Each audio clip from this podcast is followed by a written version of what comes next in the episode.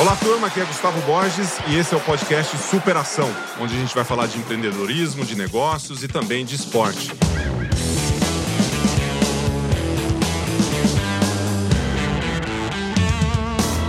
Eu tenho um convidado aqui, um grande amigo, um sócio, que é o Renato Ramalho, que está aqui na, na nossa frente. Renato, seja bem-vindo, cara. Obrigado, Gustavo. A gente que é empreendedor já fica encantado na chegada aqui, né? Que proposta única esse lugar, né? Que maravilha estar aqui em cima de uma mesa de sinuca, num espaço muito bacana. Pô, tinha que ser uma coisa meio que de esporte, né? Fazer um, um podcast do Gustavo Borges não podia fazer num lugar normal, tem que ser. Mas muito legal estar aqui, Ramalho. Obrigado por estar aqui se apresente para essa galera toda aí, porque eu posso fazer uma apresentação de você aqui. Nós somos sócios, né, de todos os negócios que eu tenho aqui. Você, a gente iniciou juntos lá atrás, mas dá uma palhinha aí em relação à da tua vida aí, o que que a água é, é a nossa vida, né, Como Gustavo? é que a gente se conectou? Com a água, certamente, né? Eu fui jogado dentro da piscina com cinco anos, porque era filho de quatro, né? São quatro irmãos, onde ia um ia todos, né? Ninguém perguntava o que queria fazer, né? E naquele tempo lá em Curitiba, piscina aberta, tudo muito frio, né? A gente ia porque todo mundo tinha bronquite também, né? Curitiba, baixa de nenhuma calefação, você já passou frio lá mais do que você passava em Minneapolis. Então a gente foi jogar dentro da piscina. E a piscina nos trouxe, nos uniu. A gente, eu comecei, eu sou cinco anos mais velho que você, e eu vi então você nascer como nadador, né? Aquela jogo de braço e perna com 15 anos meio desengonçado. Eu falei, puta, esse cara vai ser bom. Ele não sabe ainda, mas ele vai ser bom. E aí a gente acabou indo para a Olimpíada juntos, né? Depois de muita, muita história. E depois parecia muito injusto, né? A gente se dedicar tanto para um esporte e começar do zero na vida empreendedora, né? Então a gente sempre cultivou né, essa vontade de, de ter um negócio juntos voltado para a água. A água, nossa vida, é o que nos uniu, né? É, e, muito legal, assim, da, da, da nossa história juntos, né? Nós temos mais dois sócios, a gente vai falar disso dos nossos negócios aqui, porque eu empreendi dentro do esporte, você também, né? Duas Olimpíadas que o Renato já foi, 88 e 92, representou o Curitibano, já empreendeu em várias áreas, né? Na área de drywall, na área de academias e, e, e tudo mais, onde nós somos sócios. E no, a curiosidade é que em 92, 1992, a gente estava junto nas Olimpíadas, né? Você nadando 400 metros e 200 metros, e eu 100, 200 livre e tal. E a gente ficou no mesmo quarto. E acho que a gente sempre teve uma conexão, né? Ficando no mesmo quarto, na mesma Olimpíada. E durante alguns anos ali, né, que a gente conversava e nadamos juntos no Pinheiros em 93, 92 já estava no Pinheiros. Já.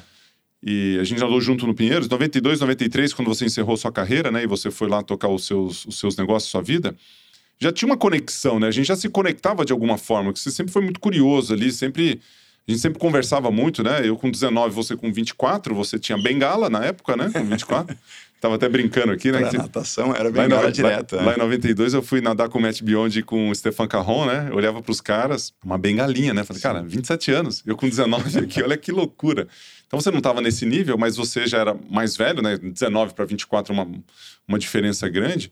Mas como é que foi essa transição sua, né? Que você foi para duas Olimpíadas e você, na sequência, você já começou a empreender em algumas áreas, né? Sim, sem dúvida. Eu, quando era atleta, né, eu vendia sunga e maior tinha uma representação da Ilha do Governador, de uma costureira. Então eu levava minha sacolinha de, de sunga e maior para as competições. Ah. Quando eu morei na Flórida, antes de eu ser bolsista lá no Arizona, eu cortava grama, eventualmente, né, com alguns amigos mexicanos e depois sempre dava aquele jeito, né, de, de, de fazer uma graninha extra, né? Então eu sempre tive esse olhar empreendedor. E muito curioso, sempre todos os eventos que eu ia, eu olhava e falava, pô, quem que é o cara por trás disso que criou isso, né? Que criou esses empregos todos, é. que criou esses processos. Agora, nas Olimpíadas, eu com 24 anos me sentia de fato velho, né? Porque naquele tempo, a questão profissional, né, de salários e tal, era só uma ajuda de custo. Então a gente sabia que para encher a barriga a gente ia ter que sair para o trabalho, né? Eu sabia que Barcelona ia ser minha segunda e última Olimpíada. Dificilmente eu ia ficar mais um ciclo, porque os interesses já estavam em outras áreas, né? Mas a vontade de empreender com algo que você sabia fazer uhum. e que gostava, que era a natação, veio meio que natural, né? Tanto que hoje tem a Watercolors aí, a, a fábrica de sunga e maiô, que nasceu conosco, mas principalmente as academias e o processo pedagógico, né, que é realmente ensinar as criancinhas aí a nadar dentro de um processo em que a água seja um meio natural para elas. Né? Então, você está falando assim dos seus empreendimentos logo de cara, né? A gente, a gente percebe a veia empreendedora dentro do esporte, aí a gente percebe o empreendimento do corpo, que a gente fez isso, né, na, na prática ali.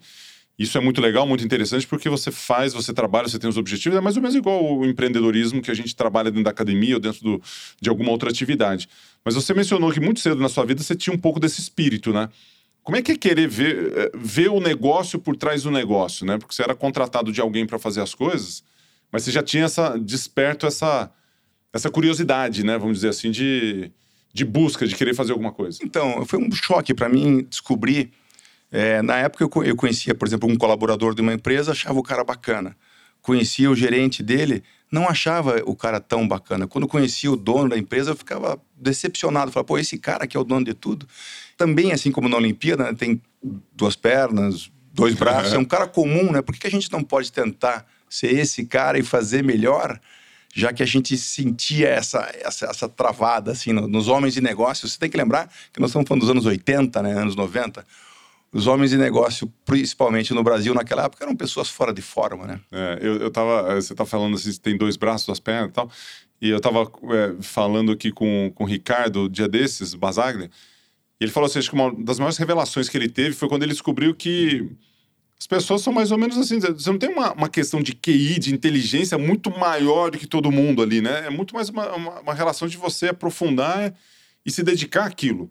Quantas vezes a gente já viu aquele mau aluno que se deu bem, né? Porque a hora que ele decidiu canalizar seu esforço e atenção para aquilo que ele quer desenvolver, ele vai, né? E no esporte a gente vê muito isso, porque você vê um atleta, é lógico que o talento preguiçoso ele não vai ganhar nada, mas você foi um cara no início da sua carreira que teve que se superar muito, que teve que fazer uma construção, porque você não era talvez os mais talentosos ali, né? Ou talvez o, o desenvolvimento no início da carreira precisava de um desenvolvimento mais é, é, na questão mais de, de motora e, e talvez de, de, de ganho de massa corpórea e tudo mais que ao longo da vida logo se tornou um grande talento porque foi para as Olimpíadas. Ninguém sem talento chega nas Olimpíadas.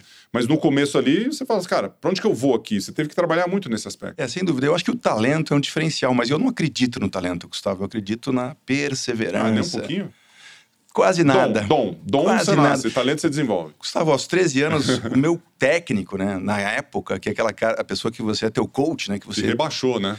Não, ele olhou para mim e falou assim: "Por favor, Vá jogar voleibol, que meu pai foi seleção brasileira é, de vôlei. Vai fazer né? outra coisa. Vá jogar voleibol, natação, você não dá certo, cara.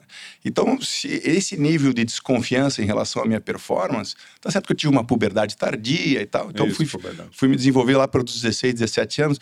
Mas é, eu fiquei muito querendo provar o contrário, sabe? Então, esse cara foi um anjo na minha vida que disse que eu não podia nadar. Uhum. Que eu não conseguiria nadar, né? E eu olhava e era realmente um dos piores da equipe, né? Por isso que eu não acredito em talento. É. Mas o talento, assim, quando você.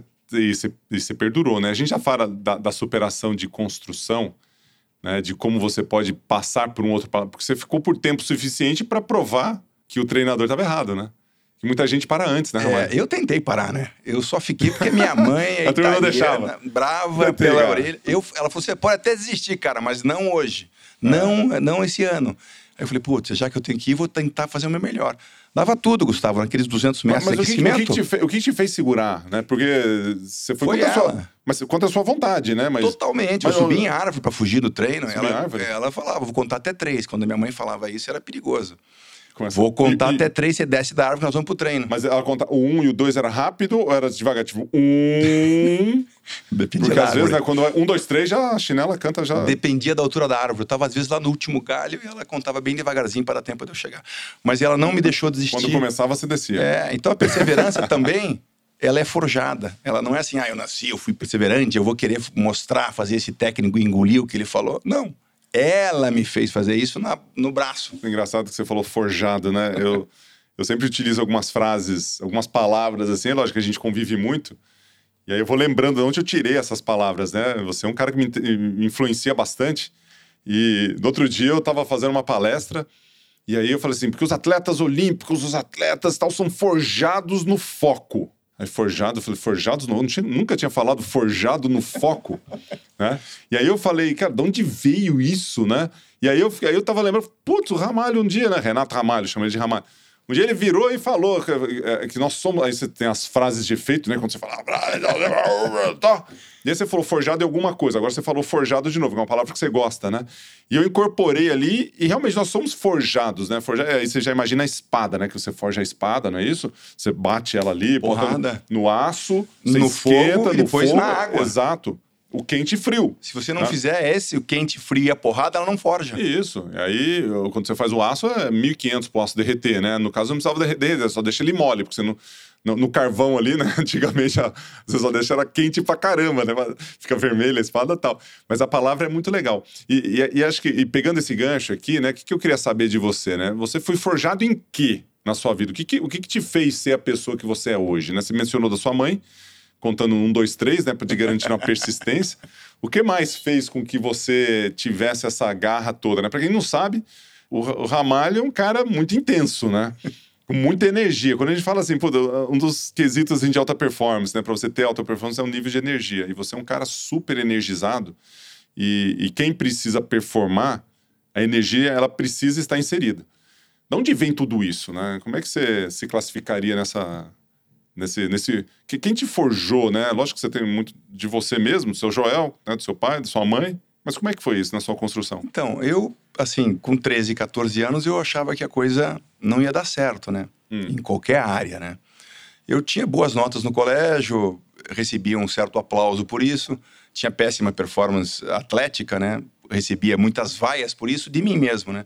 Só que de uma certa forma, meu pai, ele sempre foi muito talentoso pro esporte. Ele jogou basquete a nível de seleção paulista, Pan-Americano, né? voleibol a nível de seleção É, brasileira, medalhista de Pan-Americano, só não foi Que Olimpíada ano porque foi isso? Sim, os anos 50, 57, 58, É. 59. Parou para casar em 60 e a Olimpíada primeira que teve vôlei foi em 64. Então ele só não Ah. foi olímpico porque não tinha Olimpíada no esporte que ele fazia. E ele falou para mim: é longo prazo, você será um bom atleta. E de alguma forma eu acreditei. E nas tentativas que eu dava de fugir da raia, minha mãe me colocava, né? Ah, o, o calor, vamos ver, da- dizer, da minha mãe com a água do meu pai, Aham. foi forjando essa, essa paciência, né? E como eu não tinha escolha, vamos dizer assim, você tem duas responsabilidades: ou ir bem no colégio, ir bem no colégio, estudar bem e fazer teu esporte. Então, como eu não tinha escolha, eu falei, vou fazer bem. Eu acho que depois disso, eu fui entendendo que eu podia chegar lá. E a primeira vez que eu tive um resultado importante na competição, eu vi a arquibancada toda bater palma, né? E é aquela sensação de você olhar para um lado, olhar para o outro, e falar, puxa, é para mim que estão fazendo. Pô, que legal. E o Manuel dos Santos me explicou isso, né? O nosso medalhista de 100 livre também. Ele falou que a primeira vez que bateram palma para ele foi na, na natação.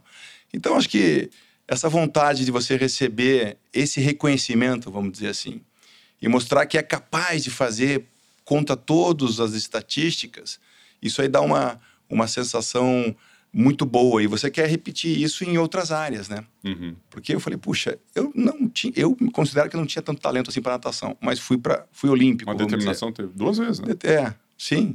E, e eu conseguia sempre no caminho mais difícil. Então, as provas que eu nadava, as provas de difícil, é, as- assim, menos pessoas 400 nadavam, medley, 400 o 400 medley, medley, 400 livre. e tal. O Ricardo Prado, que era o especialista de medley, né, nosso, na sua época, o melhor nadador do seu tempo, né, falou, o medley, ele é muito específico para algumas pessoas. Se você treinar o medley, você vai ter um oceano azul, vamos dizer assim, não tão vermelho que nem as outras provas. Então eu sempre tentei procurar a buscar nos meus empreendimentos, na minha vida, um oceanozinho azul, sabe? É lugar, aquele lugar que não está todo mundo pescando, sabe?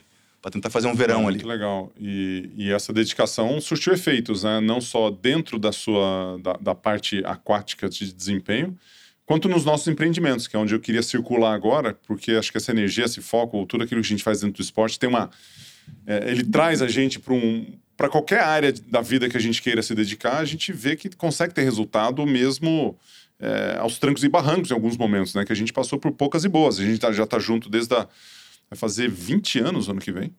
2002 que a gente começou. Então você imagina. Inaugurou 20 em 2002, começou é, em 2001. 20 anos. É, 2000 começou a obra lá. 20 anos de empreendimento, né? E aí eu, eu, eu lembro das nossas conversas ali, né? De, de 93 até 99, foi mais aquela brincadeira de criança, né? A gente se encontrava, falava, é, brincava, e, e isso é muito legal, né? Quando a gente estava conversando sobre empreendimentos, a gente vinha falando, ah, vamos fazer uma academia, vamos fazer esse negócio, vamos fazer um clube. Era sempre assim, cheio de ideia e nada de muita realização. Até que chegou 1999, que a gente estava na casa do amigo nosso em comum, e falou, pô, vamos fazer. E naquele vamos fazer começou em 2000, né? 2000, 2001 a gente levou a sério aquele vamos fazer e foi como tudo começou, né? A primeira unidade que ela nasceu disso. Queria que você desse a sua visão em relação a essa construção, né? Quais foram os desafios, as dificuldades que a gente enfrentou naquele momento e como foi aquele início, né? Porque hoje a gente tem, só para a turma entender, né? O nosso, os nossos empreendimentos. Nós temos três academias próprias e a gente tem uma rede de mais de 400 licenciados na, na metodologia Gustavo Borges, da qual você é sócio, o Felipe e o Guga também, né? Somos nossos quatro, somos em quatro sócios ali para fazer essa construção de educar por meio da natação. A água é nossa vida, né? a primeira coisa que você mencionou quando você sentou aqui, para que a gente possa contribuir com a vida dos alunos, contribuir com a vida dos gestores de uma forma estruturada. Esse é o nosso empreendimento, essa é a nossa missão, né? Trabalhar essa turma em vários aspectos para que a gente possa realmente viver mais, viver melhor, contribuir com a vida das pessoas. Me fala um pouco assim das superações, dos desafios que a gente teve nessa, nessa construção ao longo da jornada. Sim, eu acho que até a palavra aqui, né, a superação, a parte da ação, eu acho que sempre foi uh, um diferencial bacana, né? A gente ficou ali muito planejando aqueles anos, tentando uhum. achar qual seria o caminho, né? Qual seria a viagem a ser tomada, né? Pensamos num centro de treinamento esportivo, fomos atrás de patrocinadores e tal. Quando a gente percebeu que a gente tinha que fazer nós mesmos, né? Então, acho que o primeiro desafio foi é, juntar o time, né? Juntar o revezamento. Uhum que fosse complementar, né? Cada um dentro do seu estilo, na sua zona de talento, né? Trazendo o Guga na questão de arquitetura e de construção, o Felipe na, na questão de, de, de, planejamento, de questões tributárias e tal, você na questão de liderança, de, de recrutamento de pessoas, capacidade de, de criar processo, fazer processos, implementar processos, né? E eu na, na, na, na, dentro da minha força de tentar fazer aquela coisa difícil, né? Não o impossível, mas aquela coisa difícil. De empurrar, né? Você tinha uma característica de empurrar, meu. É engraçado quando gente, só te, te, cortando aqui, quando a gente tem vários sócios, várias pessoas de forma geral, e isso a turma que está em casa, que te, lidera, que tem sócio, que constrói, pensa num cara empreendedor, né? Porque muito na nossa construção do que a gente fez, assim, por mais que. Qual que é a diferença do empreendedor do empresário? O empresário ele executa, né? O empreendedor ele tem aquela visão, ele tem, ele tem um caminho, fazer, cara, a gente precisa ir para lá, né? Talvez a gente não tinha muita noção de qual seria esse caminho, apesar que a execução depois a gente teve que botar a mão na massa e fazer as coisas acontecerem, né? Porque não ia nascer do nada, do vento. Mas era muito isso até hoje, né? Porque a gente vai fazendo as coisas, beleza, isso aqui tá, tá super legal, mas de qual é o próximo passo? E isso no empreendedorismo é fundamental. É lógico que as habilidades dos outros sócios, das pessoas que estão ao nosso redor, ele precisa vir aparando as arestas e limpando o caminho, né? Mas quando a gente construiu a nossa primeira unidade, eu lembro na, na inauguração, Cara, a gente tava colocando o vidro da, duas horas antes, né? E, e, caiu uma chuva ali naquele dia. Ou seja, vai dar tudo certo, né? Depois tinha a questão da fé, de acreditar que a coisa ia funcionar. Não, foi incrível. A gente primeiro juntou as pessoas, depois teve que juntar o dinheiro. E eu não sei se você lembra ou não, o nível de confiança entre os sócios era tão grande, né? Que a gente, antes de ter o negócio, se mandava uma, um dinheiro federal para conta um do outro para que pudesse pagar tijolo, né? Pagar concreto, pagar uhum. cimento, pagar vidro pagar água, como você falou. Mas a gente juntou e arriscou naquele tempo, porque a gente botou os recursos, um recurso importante para cada um dos quatro. Não era um recurso dispensável, mas um recurso fundamental e importante que faria muita falta para as famílias, aquelas quatro famílias, e a gente arriscou porque acreditava. E chegamos no ponto de equilíbrio em duas semanas, né? E aí, com isso, conseguimos trilhar o nosso, no nosso caminho que está fazendo 20 anos agora, né? Não, isso é muito legal. E, e, e você está falando assim de uma de um desafio muito grande, né? Você colocar recursos que às vezes a gente não tinha. A gente chegou a ter, para a turma entender, cinco academias, a gente fechou duas. E acho que isso é uma, uma história legal de, de contar, né? Tanto do, desse empreendimento quanto da metodologia que, que vem, vem, vem fazendo, é, interferindo na vida de outros gestores e outras famílias, né? Ao longo dessa, dessa, nossa, dessa nossa condução. Porque a gente errou também, né? Sem dúvida. A gente errou nessas Perdemos duas... foco. É, a gente errou e das cinco unidades a gente fechou duas, né? Por uma questão de erro de estratégia. Queria ver a sua opinião em relação a isso, porque a gente teve que se superar financeiramente num momento também difícil ali, que a gente vai expandindo, expandindo, expandindo. E às vezes a coisa não funciona como a gente gostaria. E a gente tem que ter humildade para saber onde que a gente errou e, e voltar, né, com a, com a, cavalaria ali, tá, ó, beleza, não deu certo. Como é que a gente supera isso aqui? Como é que a gente avança? Não, a minha visão é, é bastante simples agora que passou, né? Fácil uhum. de, de, de, comentar o jogo. só não cometeu os mesmos erros, né? é fácil de comentar, engenheiro de obra pronta, né? Ou comentar o resultado depois do jogo pronto. É. O que, que eu acho que a gente chegou a perder foco em alguns momentos. A gente veio da água, natação forte. Daí a gente ficava indignado em não ter a nossa musculação ou nossa atividade de ginástica tão desenvolvida quanto a natação. E às vezes botava recurso, foco, treinamento, uhum. mas principalmente foco nessas áreas. Então chegamos a ter academias muito grandes, né? Imagine a academia com seis piscinas, seis mil metros quadrados era construtiva, num momento em que se deslocavam-se da cidade para chegar lá. Quando o trânsito cresceu, as coisas evoluíram, a pessoa começa a mal sair do bairro, né? A gente teve esses tipos de erros que a gente teve que que sem dúvida reconhecer, né? E, e, e, acho que vai ser eternamente esse ajuste, né? Acho que o esporte nos deu isso, né, Gustavo? Esse eterno ajuste de meta. Então você faz uma meta, conseguiu, vai ter que ajustar para cima. Não conseguiu, vai ter que ver o que, que você fez para. Então esse ajuste de meta vai ser eterno, sem dúvida. Dentro dos negócios ali, da forma como a gente vem conduzindo, o que, que você diria pessoalmente e para os negócios tenha sido uma superação que vale a pena ser ser compartilhada aqui em termos pessoais, né? Acho que talvez dentro do esporte a gente a gente mensura aquela superação com centésimos, com a classificação, né? E aqui no empreendedorismo, dentro do que a gente faz, talvez as referências, elas, os indicadores, eles são diferentes, né?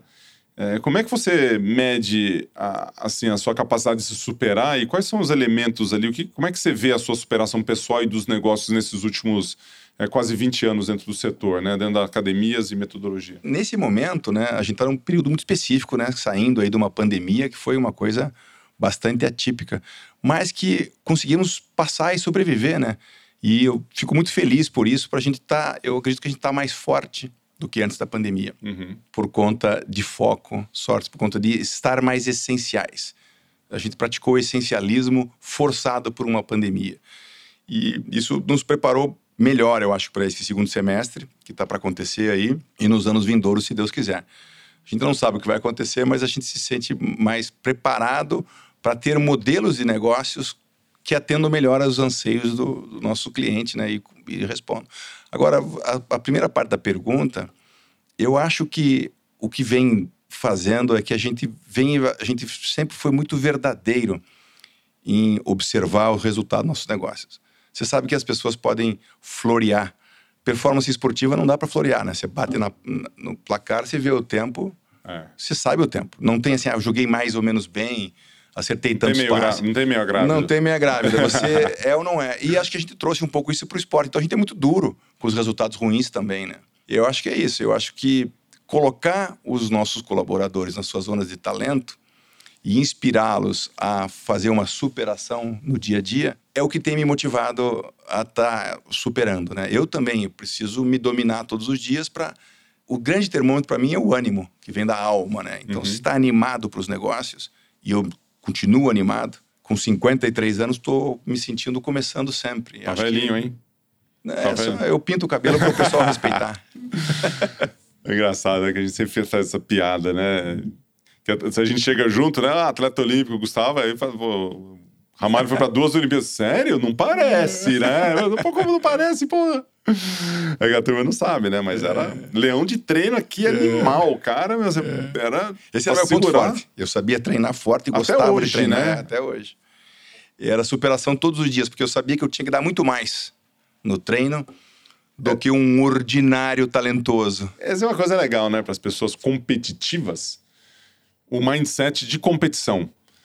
E a gente foi forjado, né? A gente foi construído com competitividade, né? E vem de uma forma natural. Então, quando, quando a gente está assim, num ambiente mais competitivo, a gente está num novo empreendimento e tem aquele negócio, aquela competição, aquela, aquela coisa, né? aquele olho que brilha ali, isso, isso é uma coisa normal que a gente fazia dentro das piscinas, né? Se comparava com outro, queria ganhar, queria disputar, né? E, e lá nos Estados Unidos é, eles falam assim, pô, vai lá e, e, have a good race. E race é quando você race é outra, é quando você compete com outra pessoa.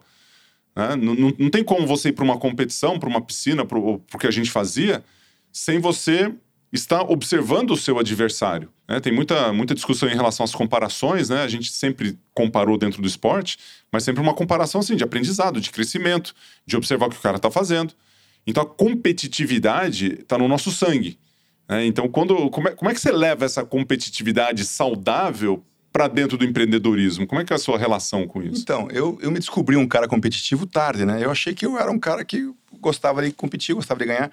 Mas quando eu descobri como que um dos meus talentos era ser competitivo, eu fiquei decepcionado no dia. Eu li ah. lá, eu li, eu fiz o teste do, do Marcos Buckingham. E não era competitivo? Deu competitivo. Ah, Primeiro bom. talento. Daí eu falei, poxa, eu não queria ter um talento competitivo. Tinha tanto talento bacana, tinha 34 Pô, anos de é talento. É legal. Não, mas eu, eu tinha um preconceito com competitividade que eu não entendia. É mesmo? A hora que eu entendi que a competitividade era uma coisa positiva, que é, na verdade, você compete com você mesmo o tempo todo, com né, Com certeza, opa. Você está se comparando com eu, o seu tempo. É, eu comparar para você se sentir melhor. Eu achava que competir era vencer o outro. Ah, tá. Eu estava com a visão errada. Quando eu percebi que o único adversário, e é um adversário difícil para burro... É. Que é você mesmo? Que, aquele cara que você vê quando está fazendo a barba de manhã. No espelho. Daí você encontra ele de novo escovando o dente.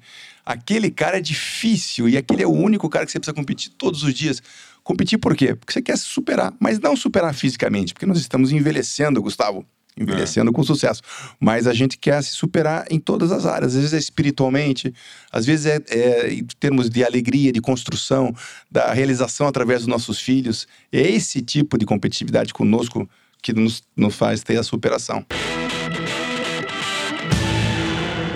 Eu queria dizer uma coisa aqui, pessoal. Eu, a gente, o pessoal conhece o Gustavo muito por ser atleta, né? De alta performance. A alta performance vem com ele. Mas quem conhece o Gustavo como pai de família ou como líder de negócios, se souber de verdade, vai saber que ele foi um nadador ruim. Porque ele é muito melhor nessas ah, áreas. Que graça! Muito melhor nessas áreas do que como é, nadador. Não, não, sei, não. Ah, mas, mas tá, é, Esses dias eu vi o, o Piquet dizendo o, seguinte... O esforço é grande. Não, o esforço, o esforço é, grande. é, grande. lógico. Eu vi o Piquet dizendo o seguinte, o pessoal fica me falando da Fórmula 1, três vezes campeão mundial, mas o que eu fiz nos meus negócios é muito maior do que eu fiz na Fórmula 1. É. E ninguém sabe disso, ou pouca gente sabe. Ele tem mais de mil funcionários. É, é que talvez você não tenha a divulgação toda, né, é, daquele negócio. Mas o prazer para ele, a superação é para ele, né? é no negócio mais prazeroso do que os três campeonatos de Fórmula 1 dele. Você acha que é legal trazer o Piquet aqui para o nosso podcast? Amanhã, amanhã. Quem não pode faltar nesse podcast aqui, que você acha? Ah, eu gosto muito do Rubens, Barrichello, oh, um dos maiores vencedores da será, história do Brasil. Será que ele vem? Eu, eles se deviam convidar. Ó, tem muita gente que trabalha a vida inteira, Gustavo. E aí, quem sabe, ele consegue comprar uma Ferrari e ter um prazer por alguns minutos e até. o cara detonou lá, né? Não, ele recebia para dirigir uma Ferrari por anos, milhões. Você seja, paga pra dirigir Esse é o nosso campeão, Rubens Barrichello. Eu gostaria de vê-lo aqui. Eu já fiz várias lives com ele, o cara é super bacana. O Xuxa é um cara também indispensável. Oh, o Xuxa, convidando o Xuxa direto pra vir aqui, a gente vai, vou gravar com o Xuxa, é. marcar um dia. Que dia que você pode? Porque você não vai dizer, você pode dia tal? Não. E que dia você pode? É. Aí ele vai vir. Não, ele vai vir sim, vai vir sim. Ou assim, eu duvido que você venha, Xuxa. Se duvidar, ele vem. Aí ele vem na hora. É, uma pergunta aqui em relação a quais são suas fontes de, de conhecimento, de inspiração que você traz aí para tua vida? Tanto empreendedora quanto pessoal. De onde vem, de onde vem essa energia? De onde, de onde vem isso, né? O que, que você. Eu tenho um amigo que é publicitário, que foi publicitário, desculpe, hoje ele é cineasta, que é o Dulcídio Caldeira. Sim, Caldeira. O cara tem leão de ouro em Cannes. Então ele passou várias áreas e ele começou três vezes do zero, né? Ele vai, ele chega, começa uma área ganha o leão, o leão de ouro, depois ele sai, vai para outro, vai para outro. Ele está buscando agora o seu Oscar, vamos dizer, que é a, nosso momento, a nossa uhum. medalha olímpica, né? Uhum. É um cara que faz as propagandas aí de vários, vários grandes players. É, hoje ele tem a Boiler, né? E ele me explicou um negócio que para mim é fundamental. Ele conheceu um cara é. Que foi aquele cara que fez o. Ele trouxe para uma propaganda aquele que assaltou o trem pagador o, fez o maior assalto da história, ah, o... O, o trem pagador inglês. Ele trouxe esse cara para fazer uma propaganda de uma agência de seguro. Ronald Biggs foi o cara que falou para ele Biggs. Ronald Biggs. É o nome sonora. O Ronald Biggs falou: quanto mais nome, velho a pessoa, nome mais grande, livros É um nome grande, né? Biggs. É. Grandes. Biggs. Não, porque o cara, para assaltar o trem pagador, o cara acha que ele teve uma ideia. Não, ele planejou, né? Estudou. Não dá para chegar e assaltar, é, assaltar o... E depois viver livre no Brasil, né? Esse cara falou para ele o seguinte: eu sempre respeito os mais velhos só por uma questão. esse cara leu 50 livros mais que eu, 100 livros mais que eu, Aham. 10 mil livros mais que eu. Então, você me perguntou de onde que vem? De leitura de estudo. Tem que ser Legal. assim. Conversa com pessoas. Eu sempre gosto de escutar uma indicação de livro. E fico, eu fico morrendo de, de medo de perder um ensinamento, então eu vou lá e tento beleza. Você já levantou a bola, então leitura, corta. estudo. Co- corta essa bola. Então, quais são os livros que te inspiram? Então, Dicas Tony- de livro aqui pra galera. Acho que, assim, Tony Robbins, que é quase um clichê já falar nesse livro, né? Mas é. Eu acho que é do Marcus Buckingham, que é Descubra Seus os seus pontos fortes. E esse livro me abriu a- a cabeça para que você tem que ter os seus pontos fracos, gostar deles e tirar eles da frente para eles não atrapalharem seus pontos fortes, mas dê atenção e energia para os seus pontos fortes. E todo mundo tem, pelo menos os 34 zonas de talento que ele chama, mais de 2 milhões de caras entrevistados pelo Gallup, né? Você faz uma raspadinha lá e descobre ah, quais são as suas, suas cinco zonas de talento e você consegue entender como que você lida com outras pessoas que têm zonas de talento diferente, diferentes, né? Então, esse livro eu recomendo também. Então, aí, três já, né? Tá. É, é, essa questão dos pontos fortes que você mencionou é legal porque na sua área de especialidade, que seja seu ponto forte, tem várias zonas ali dentro que você precisa trabalhar. Então, quando fala assim, pô, mas o, o Tiger Woods ali, ele treina pra caramba e depois ele, ele, ele volta e trabalha os pontos fracos dele depois do jogo pra melhorar. Como é que é isso? Não, não é que ele tá trabalhando os pontos fracos aleatoriamente, né? Ele trabalha na área de especialidade dele, que é o golfe, tem várias áreas que ele precisa desenvolver. Michael Jordan, ele precisa fazer arremesso de, da linha dos três, ele precisa fazer um layup ali, né? Fazer uma. Como é que chama isso? Bandeja. Bandeja. Ele precisa driblar. São várias áreas. Se ele não é bom numa daquelas habilidades, é lógico que ele não precisa gastar tanto tempo ali, mas ele vai aperfeiçoar porque a especialidade dele é jogar basquete. Assim como a gente bater perna ou bater braço. Aqueles que têm mais equilíbrio dentro das áreas de especialidades é melhor. É diferente, eu falo assim, vou dar uma comparação esdrúxula, né? Então, trabalho seus pontos fortes, beleza. Então, vou trabalhar natação, que é um ponto forte, tem várias, vários ambientes ali dentro, minha área de especialidade. E aí eu falo assim, não, eu quero treinar boxe. Pode até ser que tenha contribuição ali, mas não vou ser um bom lutador de boxe, que é um ponto fraco que eu tenho. Não sei lutar boxe direito.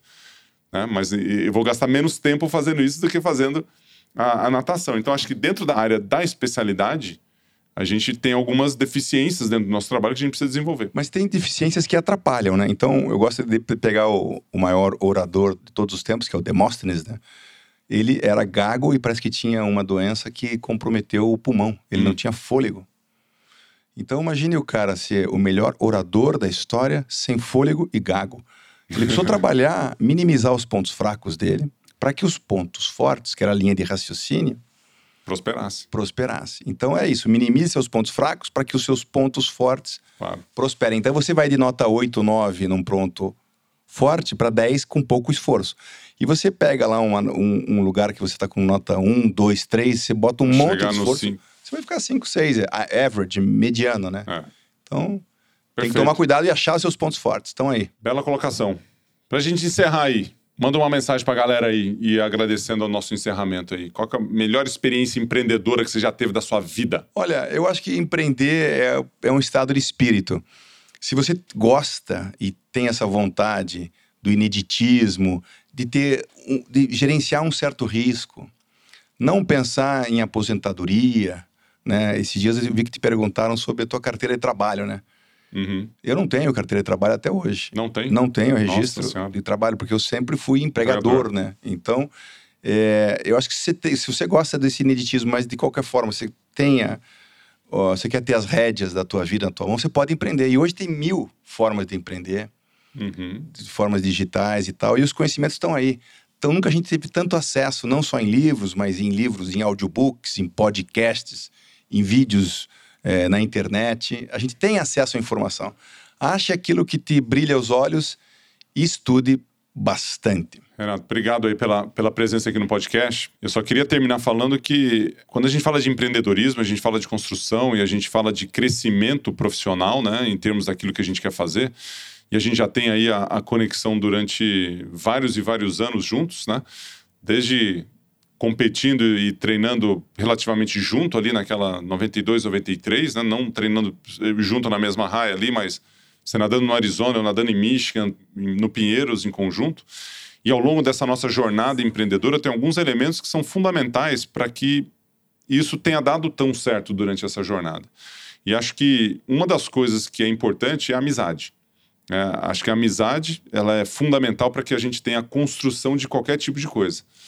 Então, quando a gente fala assim de uma construção e de superação, é, mesmo dentro das amizades, a gente tem que superar as diferenças que a gente tem, a gente tem que compreender né, o que cada um pensa, e acima de tudo, a gente tem que respeitar as pessoas, porque as intenções elas são boas. E às vezes a gente faz alguma coisa que a gente não talvez é, é, irrite a outra pessoa, ou que não tenha, que a gente acha que não vai ter uma construção, mas se você pegar é, o respeito e a amizade e ter uma construção propositiva, a coisa dá certa. Eu acho que tanto nós dois quanto os nossos sócios são provas disso. E quando a gente empreende, acho que tem que ter uma conexão muito forte disso. Então, por esse aspecto, eu te agradeço. Obrigado por estar aqui e por participar do podcast. E eu é que agradeço, Gustavo. Valeu. Não vai chorar, pô? Foi comentário. Tchau, turma. Abraço, valeu.